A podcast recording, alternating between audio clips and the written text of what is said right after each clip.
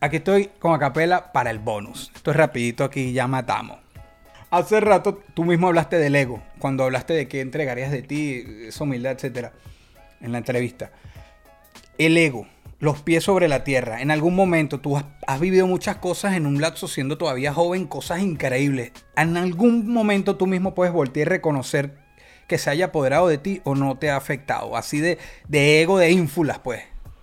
Sí, sí, durante una época, durante esa, hubo una época, hubo como un eslabón cuando, creo yo, después que muere Khan, o a- sí, yo creo que cuando muere Khan, Apache está súper consagrado, súper, súper consagrado, que hasta se toma como un descanso.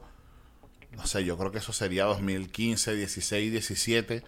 Esos, esos, esos añitos, antes que apareciera la ola de trap, esos añitos, el, el, el- ¿sabes? No es que lo voy a decir, pero éramos nosotros los que estábamos ahí como que en la... El peso recayó sobre. Exacto, el peso está, uno, lo sí. teníamos nosotros. Sí. Entonces, esos años quizás me pude haber mojoneado un poco y haberme considerado. Pero siempre da la lección de que, marico, en el, o sea, el juego cambió totalmente de 2017 a 2018.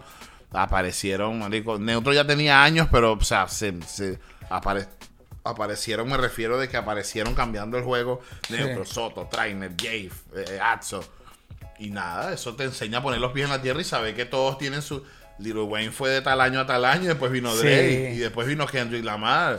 Y antes de Little Wayne fue 50 Cent, y antes de 50 fue que, Eminem. que tú has sabido surfearla.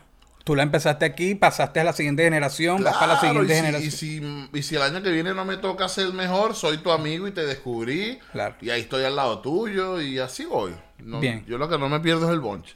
Bien, para terminar, una anécdota que pudieras contar de una metida de pata. Que puedas contar, obviamente.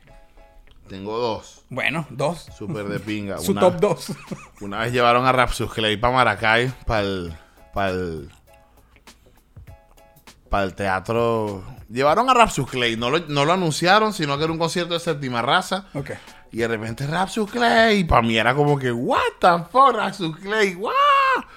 Y el momento que tuve para hablarle, le agarré un drelo y le jalé un drelo, weón. Yo no sé, weón, que bola cuando uno es niño.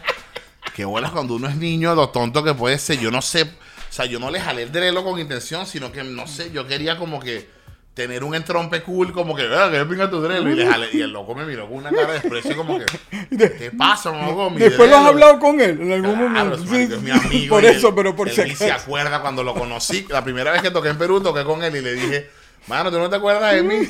Dice, no, no sé. Marico, cuando tú fuiste, tal, yo te jalé un drelo. Y me dice, no, no me acuerdo. Digo, marico, me miraste con una cara. Marico, yo esa noche me fui a mi casa como que no puede ser, la cagué con una Clay, soy un imbécil, soy un idiota. Y otra vaina que se me había olvidado burda, marico antes de, antes de que Khan fuera como que súper internacional. Ya, ya tenía temas así duros, corazones de piedra.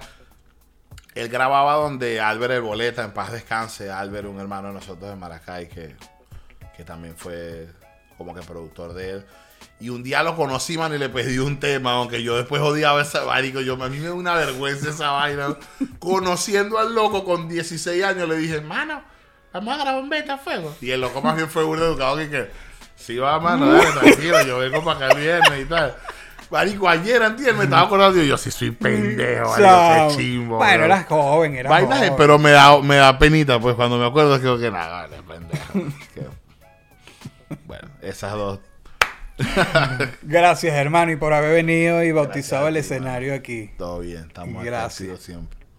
Esto fue una producción, esto fue una producción. El Corillo Inc. Distribución digital, campañas y crecimiento en YouTube y Spotify. Te inscribimos en Nazca. Trabajo con ellos. Escríbenos. elcorilloinc.com. DJ Pijama. Producción ejecutiva. Y para cerrar, este servidor. NK Profeta Under Family. Porque lo que importa de la huella es quien la dejó.